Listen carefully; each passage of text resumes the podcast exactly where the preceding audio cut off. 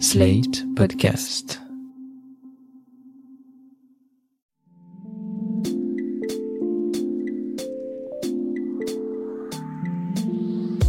Salut et bienvenue dans sa tourne par rond, le podcast qui répond chaque semaine aux questions que vous vous posez, quelles que soient vos interrogations dans votre rapport aux autres, au monde ou à vous-même, vous les partagez avec nous et Mardi Noir, psychologue et psychanalyste, va tenter d'y répondre. Bonjour Mardi Noir. Salut Christophe. Alors si nous les adultes on choisi la plupart du temps d'aller voir un ou une psy de notre propre chef, quand il s'agit d'enfants c'est différent. C'est souvent une décision des parents, mais comment cette décision peut-elle se prendre? Quand et pourquoi se décider à envoyer son fils ou sa fille chez un spécialiste? Alors si vous permettez, je vais commencer par une petite anecdote. Il y a quelque temps, un homme de mon entourage m'a demandé si je pouvais recevoir son fils de 5 ans. Je lui ai répondu que dans l'idée c'était possible, mais qu'il fallait m'en dire un peu plus. Pourquoi voudrait-il envoyer son fils chez un psy? Ce père juge que son enfant a un problème d'alimentation. Il ne mange que six ou sept aliments, comme des nuggets ou des chips, et pas de légumes. Devant cette raison un peu loufoque, j'ai insisté. Y avait-il d'autres raisons? Il me semblait que son fils était sociable et avait des amis, il a confirmé. Et à l'école, j'ai demandé, apparemment aucun problème. L'enfant bouge un peu trop, n'écoute pas bien ce que ses parents lui ordonnent, et je lui ai demandé si ça le tracassait. De toute évidence, je vois que ça lui cause du souci, et à sa femme aussi. Difficile de ne pas leur rétorquer que ce sont peut-être eux qui devraient aller voir un psy. Même si j'entends parfaitement que c'est ennuyeux de gâcher les trois tomates et le chou-fleur du panier bio hebdomadaire.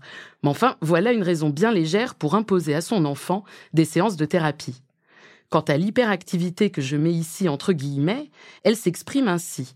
Le petit rechigne à obéir, n'en fait parfois qu'à sa tête, mais il dort la nuit et tient la main dans la rue quand il le faut. Ça me paraît déjà pas si mal. Enfin, et c'est le plus important, est-ce que leur fils réclame de parler à quelqu'un de son désintérêt pour la cuisine de nos terroirs? La réponse est non. Ce sera donc un steak puré pour tout le monde au dîner. Écoutez, j'ai l'impression que vous avez jamais envie de travailler entre l'épisode sur c'est la faute des parents et l'autre sur il faut toujours de gros problèmes pour voir un psy.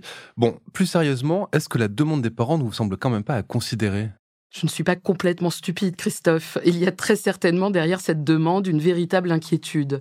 Seulement, on peut se tranquilliser. Je ne suis pas sûre qu'on soit dans une situation d'urgence qui nécessite un suivi psy. Il doit y avoir plein d'autres solutions avant d'emmerder l'enfant avec ça. La préoccupation de ce père est déjà le signe qu'il est attentif, et c'est rassurant.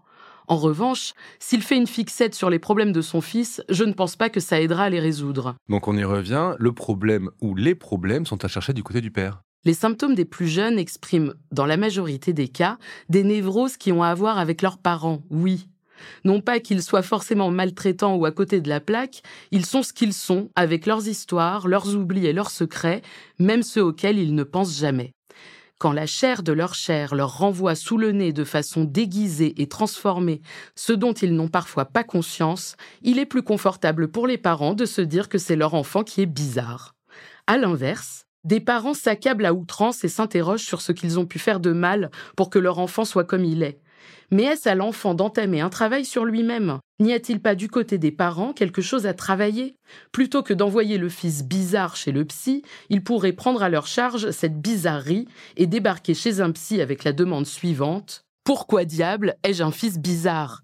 M'est avis que les parents auront bien plus de choses à dire que ce pauvre enfant de 5 ans. Et ils pourraient dire quoi, par exemple, les parents? Déjà, il pourrait parler de lui, de sa venue, du désir de le concevoir, du fait qu'il soit arrivé par accident ou pas, ou qu'il se soit produit un drame autour de sa naissance. Peut-être que parler de tout ça fera du bien à toute la famille. Si on considère le symptôme de l'enfant comme l'expression de la névrose des parents, alors on peut envisager que si les parents se traitent, ça devrait aussi aider l'enfant. J'ai un autre exemple. Une amie proche me parle de sa fille de 4 ans. Elle a des tics au visage, un peu style syndrome de la tourette, comme des spasmes. En effet, je la vois à une soirée et c'est vrai que c'est déroutant et impressionnant, mais bon, pas si inquiétant. En tout cas, je décide de prendre ça avec tranquillité. Je dis à ma pote que sa fille est peut-être mal à l'aise de la séparation de ses parents, qu'elle n'a pas beaucoup de mots pour l'exprimer et que ça passe dans le corps. D'ailleurs, ça attire l'attention des deux parents. Ils lui font passer des examens médicaux pour écarter une pathologie somatique et la mère me réclame l'adresse d'un psy. Je lui donne le nom du meilleur praticien que je connaisse. Je sais qu'il travaille avec les enfants et avec les adultes. Il est psychiatre et psychanalyste et il est formidable. Elle l'appelle et lui expose le problème. Il lui fixe un rendez-vous très rapidement, mais sans l'enfant. Là, la mère me demande si c'est normal. Je suis surprise et amusée, je me dis Ah ouais, bien joué. Mais ça, je le garde pour moi et j'encourage mon amie à y aller. Elle en sort enthousiasmée. Pour le deuxième rendez-vous, elle est invitée à revenir sans sa fille. Le psy a compris que c'était les parents qui avaient besoin de consulter. Pour pas trop la bousculer, il lui a dit Vous pourrez me la présenter un jour, je serai ravie de la rencontrer, mais c'est vous que je veux voir. Et je présume qu'après ça, les problèmes de l'enfant ont été résolus? Eh bien, les tics de l'enfant ont disparu aussi vite qu'ils étaient apparus. L'idée était de décentrer le problème, de ne pas en faire une affaire d'État. Mon ami n'est pas retourné voir le psy, ça c'est une autre histoire. Mais l'unique séance lui a permis de prendre conscience que sa fille exprimait comme elle pouvait des choses qui concernaient sa mère, et ça a bénéficié à la fois à elle et à son enfant.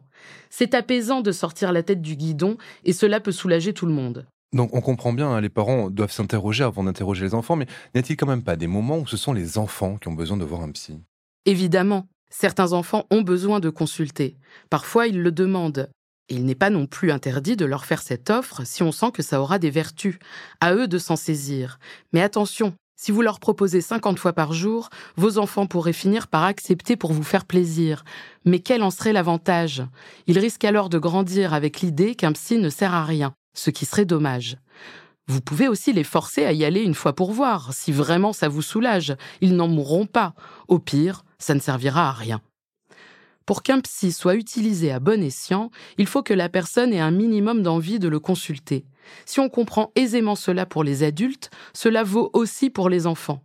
En général, un enfant pose toujours des questions à ses parents, mais toutes ne sont pas destinées à être formulées dans le cabinet d'un thérapeute.